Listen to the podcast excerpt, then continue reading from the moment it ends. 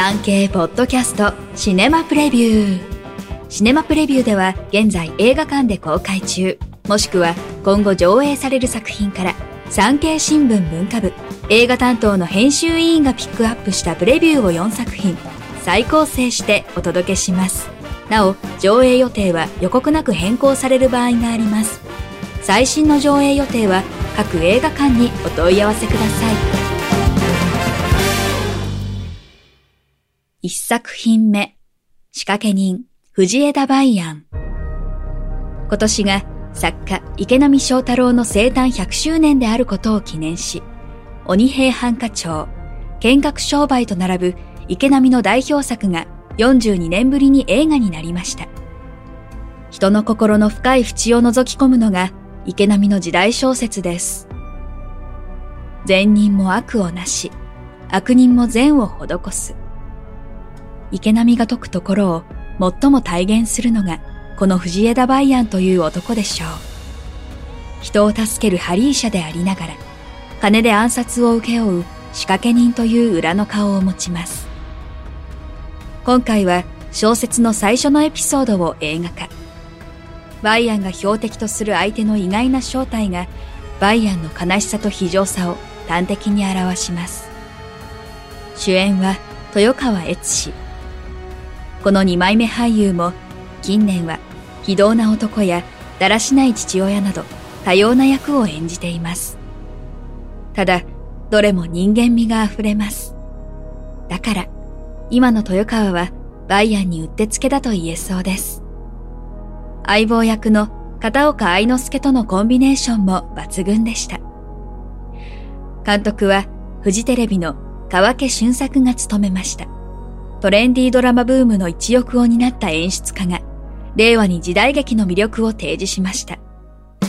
いくつかの濡れ場は不要だった気もしますが、全国で公開、上映時間は2時間14分です。2部作で4月7日から2部が公開されます。2作品目、バイオレントナイト。武装集団に占拠された豪邸にプレゼントを届けに来たサンタクロースが、サンタの存在を信じる人質の少女のため、悪い奴らに一人立ち向かう痛快アクション。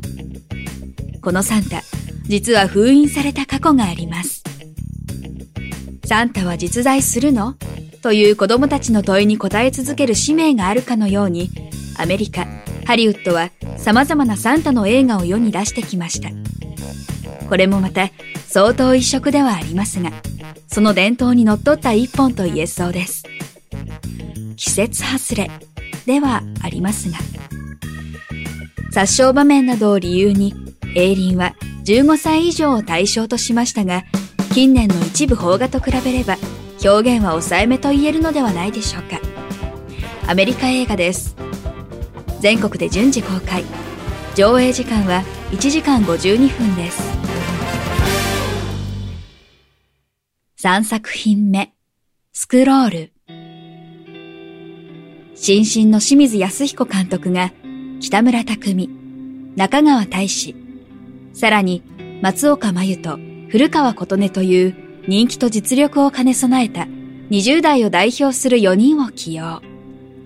若者が抱えるいわゆる生きづらさを描いた現代らしい青春群像劇です。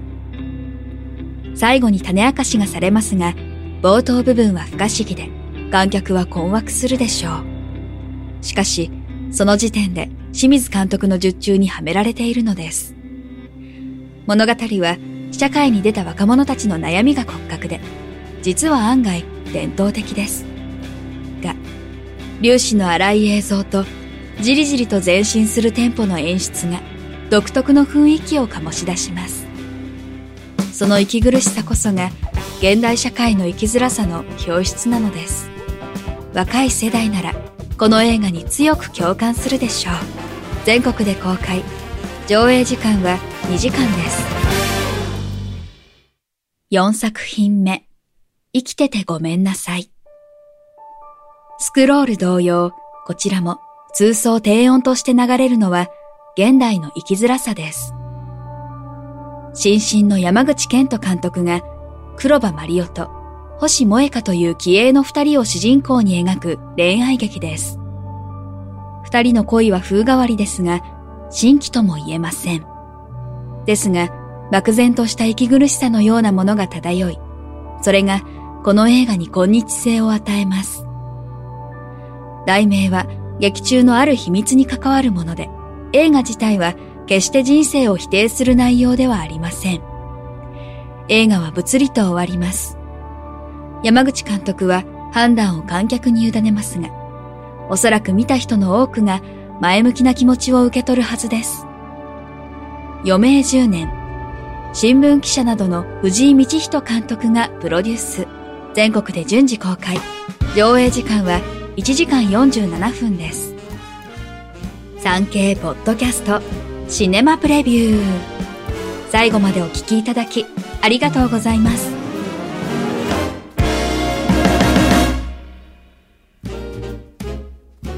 番組をフォローすると最新エピソードが自動でダウンロードされるので外出の際にはデータ容量を気にせず楽しめます。オフラインでも大丈夫。歩きながら、作業をしながら、運転しながらなど、ながら聞きに最適。ぜひ、フォローをお願いします。以上、今週の産経新聞シネマプレビュー。ナビゲーターは徳重みどりでした。